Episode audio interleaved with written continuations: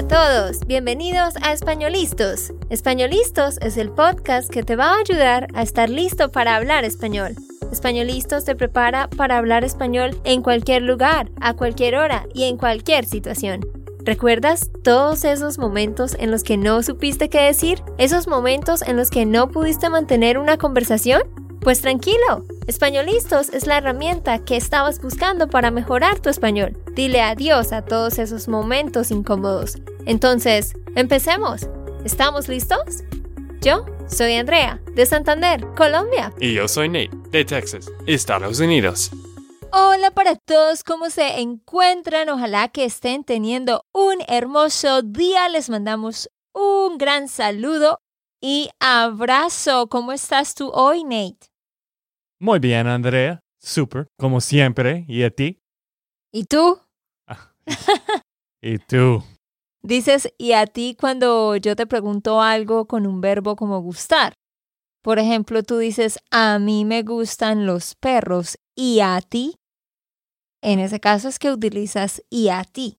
Ah, ok. ¿Entendiste? Cuando es un verbo como gustar. Ah, ok, siempre estoy no sé, aprendiendo algo cada episodio. Ajá. Por ejemplo, si tú dices, ah, a mí me encantan los pickles y a ti, ¿qué te encanta? Mm. Sí, depende del tipo de verbo. Bueno, queridos, hoy vamos a hacer algo chévere. Hace mucho que no hacemos ejercicios de traducción. Por eso vamos a estar traduciendo varias frases. Tengo 12 Vamos a ver si alcanzamos a hacerlas todas. Yo espero que sí. Yo creo que no. Siempre tenemos una lista muy grande y nunca tenemos tiempo de hacer todos. Sí, porque luego yo empiezo a corregir a Nate y a explicar. Pero bueno, ahí tengo varias frases. Entonces, vamos a ver, pues, cuántas alcanzamos a cubrir. Sí, y como siempre estamos diciendo, ustedes son los estudiantes como yo, como yo. sí. Ah, ok. Tranquilo, Nate, no ah. todo el tiempo te equivocas. Ah, ok, como yo y trate de traducir las frases antes de que yo lo haga. Lo haga. ¿Lo haga? Ajá. Ok, wish. Eso es otra Difícil. Porque acuérdate que antes de que y después de que causan el subjuntivo. Mm. Entonces, before I do it, antes de que yo lo haga, en vez de hago, es haga, subjuntivo por causa de esa frase. Eh, sí, vamos a utilizar eh, los verbos faltar, dejar, quedar, llevar y acabar. Vamos a traducir dos frases por verbo. Estos son unos verbos que hemos venido trabajando en nuestro programa de la membership que en un rato les vamos a decir. Así que esperamos que esto les sirva.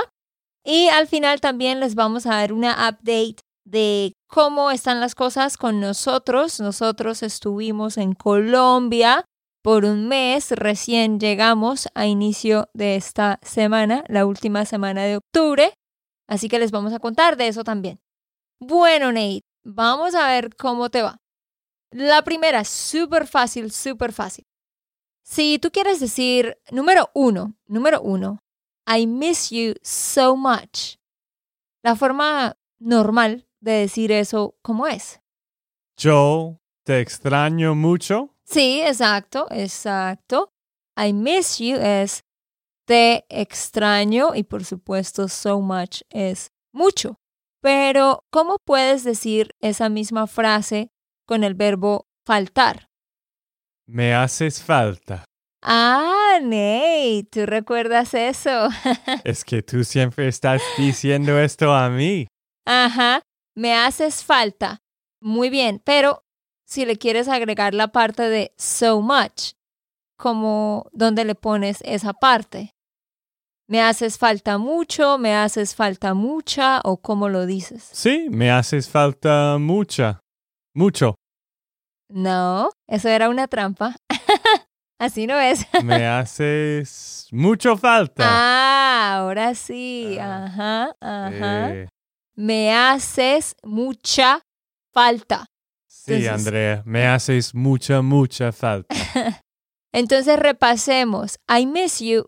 Te extraño o me haces falta. I miss you so much.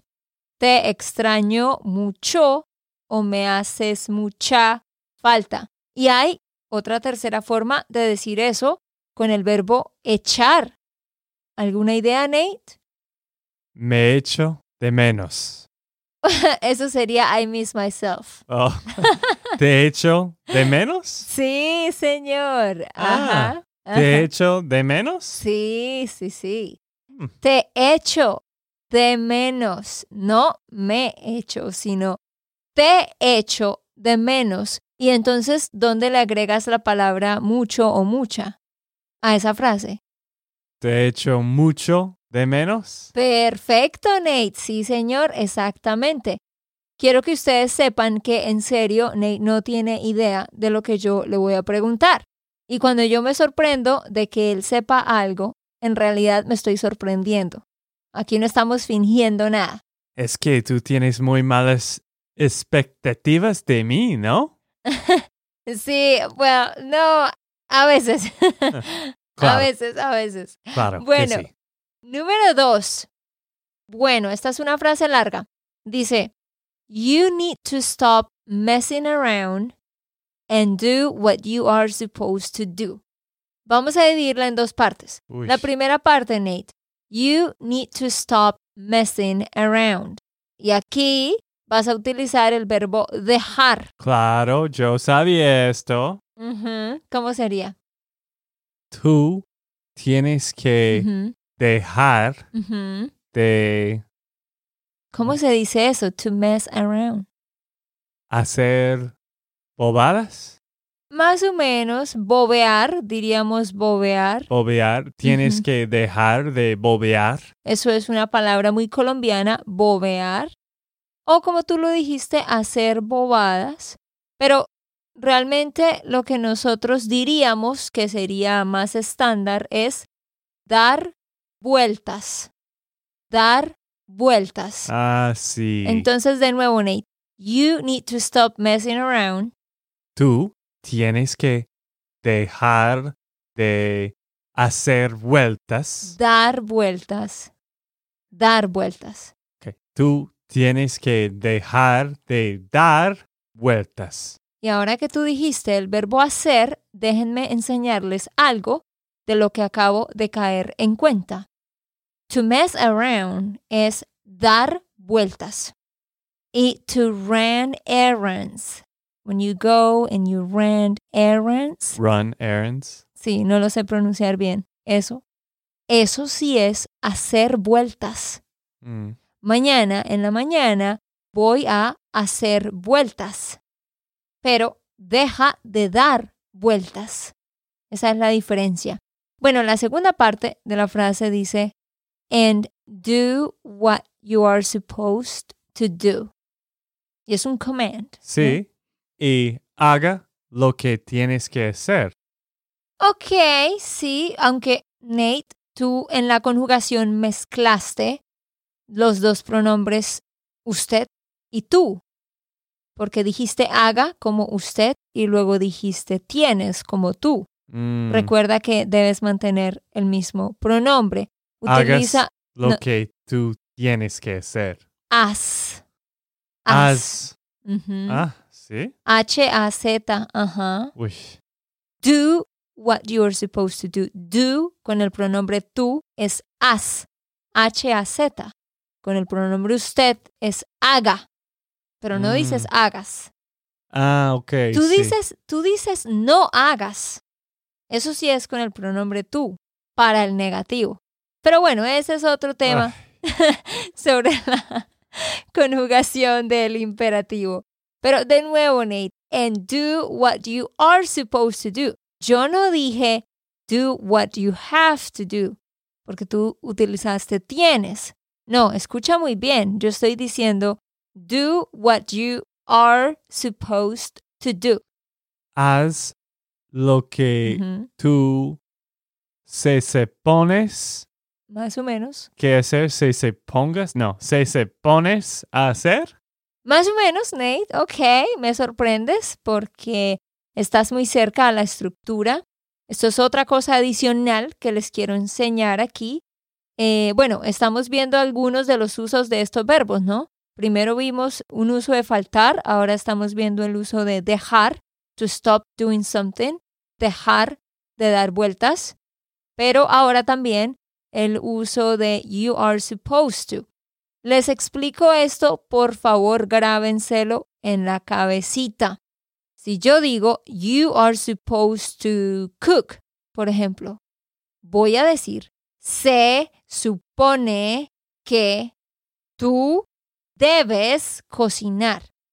La verdad es que utilizamos la frase se supone que para todos los pronombres. Y luego ponemos el pronombre se supone que tú, después ponemos el verbo debes o debe o debemos y luego el verbo en infinitivo. You are supposed to cook. Se supone que debes cocinar. Pero si yo digo I am supposed to cook, lo mismo. Se supone que yo debo cocinar. They are supposed to cook. Se supone que ellos deben cocinar. Es como hay que, un poco. Más o menos, pero es, well, sí, más o menos. Hay que hacer algo, eh, pero eso es más parecido a tenemos que hacer algo o toca hacer algo. Esta es otra estructura independiente, pero Nate, lo que quiero que tú entiendas y que todos entiendan es que siempre vas a decir se supone que, luego el pronombre, luego el verbo deber, que sí se conjuga, y luego el verbo en infinitivo. Así que, Nate, de nuevo, ¿cómo sería eso? Do what you are supposed to do. Haz No. lo que tú. No, no pones el tú Ah. ahí. Haz, Haz- lo que se supone Ok, sí. Haz lo que se supone que que tú tú debes hacer. Exactamente. Exactamente. Lo que se supone que tú debes hacer. Mm, entiendo. So, Nate, si tú quisieras decir, we are supposed to be there in 10 minutes. Se supone que nosotros debemos estar allá en 10 minutos. Exactamente, Nate. Un aplauso. Ah. Muy bien. So, miren, aprendan de una vez esto. ¿Cómo decimos eso en el pasado? Es lo mismo. ¿Se suponía? Ajá. Es exactamente lo mismo. Si yo digo, we were supposed to be there in 10 minutes, se suponía que nosotros debíamos estar allá en 10 minutos. Mm. Solo cambia el suponía y el verbo deber se pone en el pasado. Ok, vamos ahora para la número 3. muy fácil, Nate.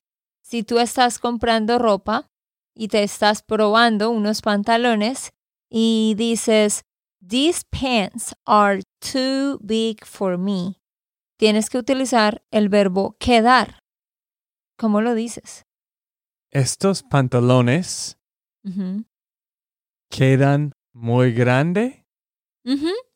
Sí, sí, sí, sí.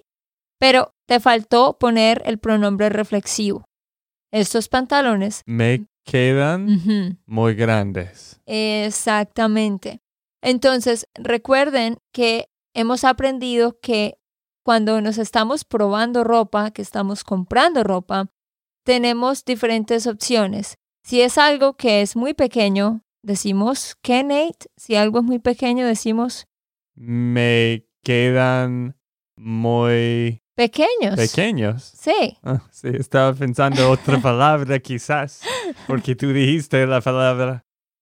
Ah, ok, well, sí, hay otra palabra. Eh, si estás probándote unos pantalones, dirías, estos pantalones me quedan pequeños. Si son como muy tight, que están muy tight, puedes decir me quedan apretados. Me Mm, quedan apretados. Si son la talla exacta que tú necesitas, dices me quedan buenos, me quedan buenos. Y si son muy grandes, pues dices me quedan grandes. mm, entiendo. Bueno, un problema que yo tengo a veces en Colombia es que la ropa me quedan muy pequeña. La ropa me queda.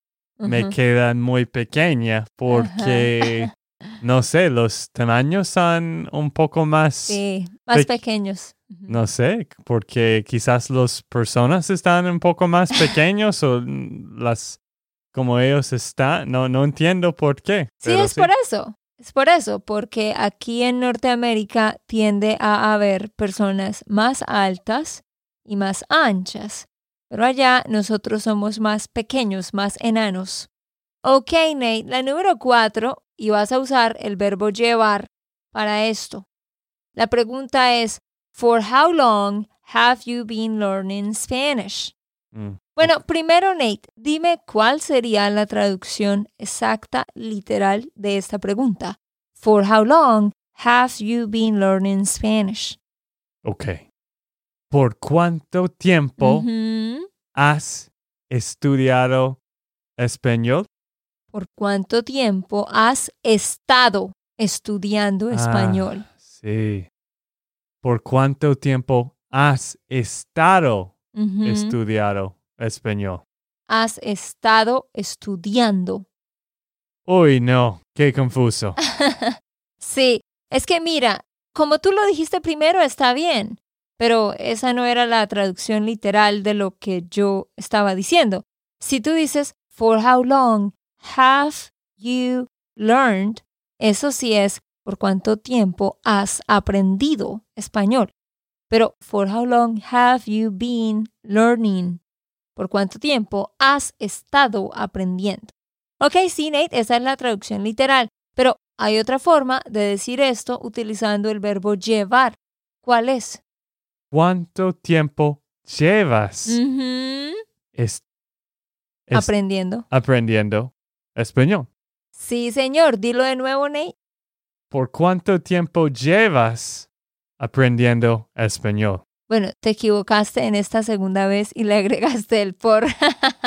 no necesita el por al inicio. ¿Cuánto tiempo llevas aprendiendo español? Exactamente. Muy bien, gracias, Nate. Y gracias, Nate, por ah, cometer errores, porque la gente aprende de eso. Bueno, pero los que escuchan mucho sí saben, estos errores son errores que yo cometo cada día, que yo estoy cometiendo cada día.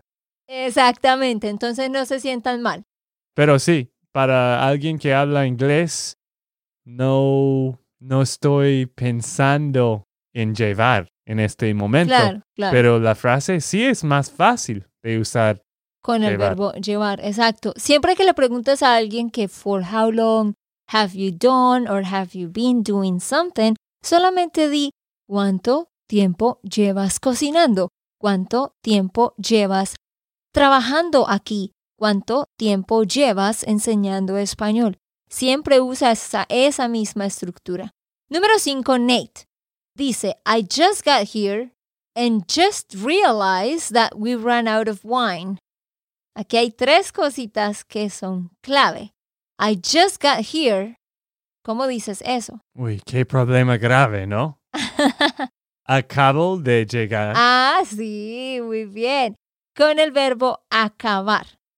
Muy bien, Nate. Acabo de llegar. Pero sepan ustedes que también se puede decir acabé de llegar.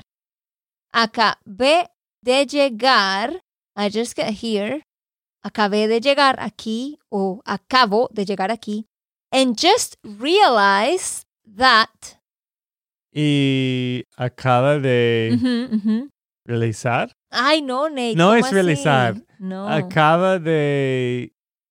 No sé. Dar. ¿Darte cuenta? Ah, más o menos. ¿Darme cuenta? No. Eh, sí, sí, sí. ¿Darme cuenta? Sí, señor.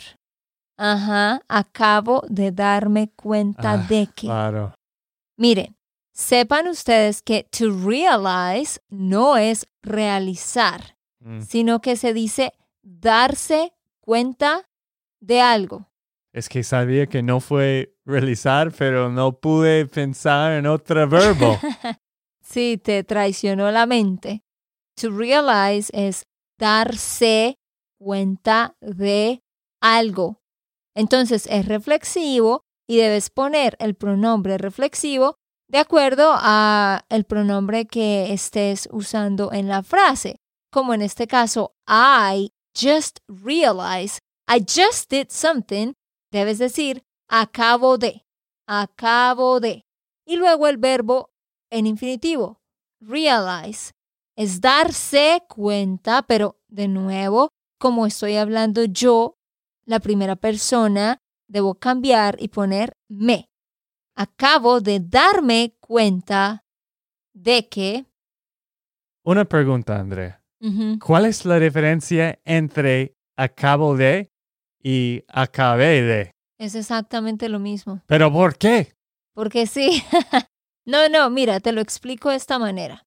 Acabo está en el presente simple. Sí. Entonces, por ejemplo, yo estoy aquí y hace dos minutos terminé una llamada con mi mamá.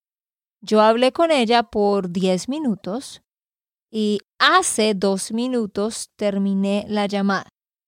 Entonces, yo digo, I just talked to my mom. Acabo de hablar con mi mamá.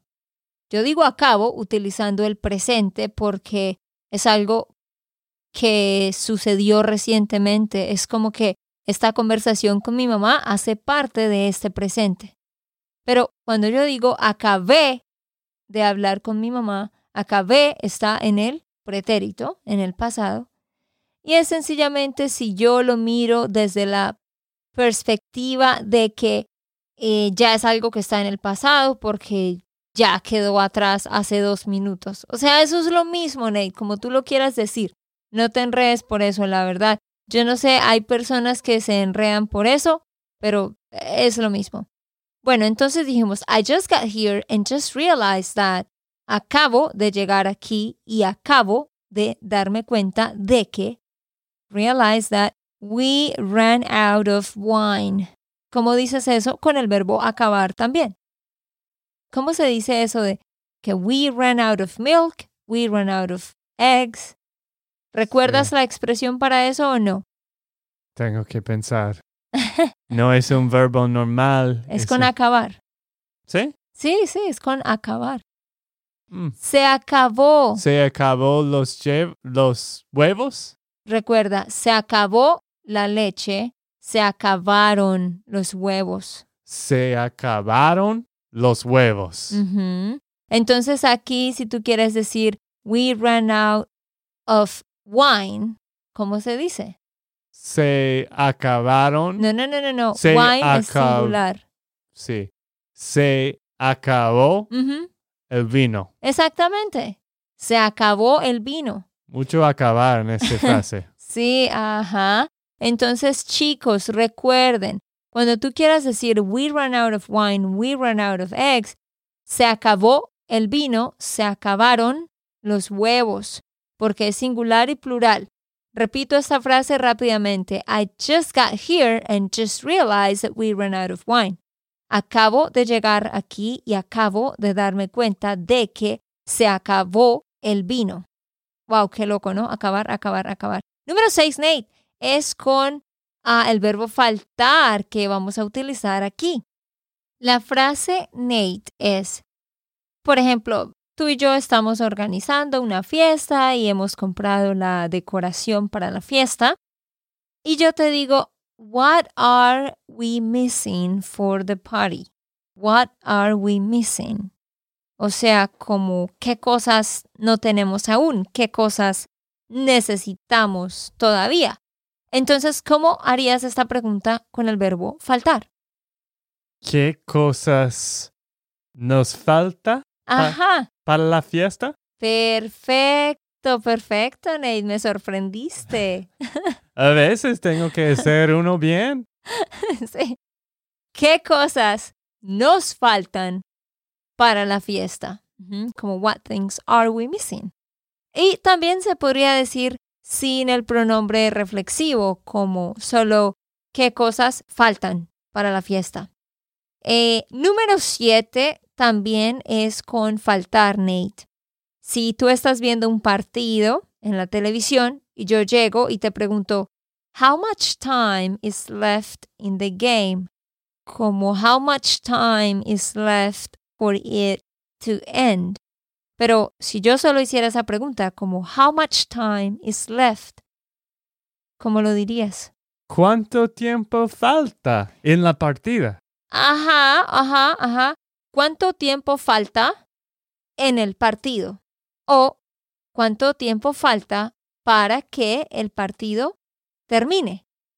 Pero realmente, eh, cuando alguien te hace esa pregunta y tú estás viendo un partido, ya se entiende qué es lo que estás preguntando. Así que podrías decir solamente como, ¿cuánto tiempo falta?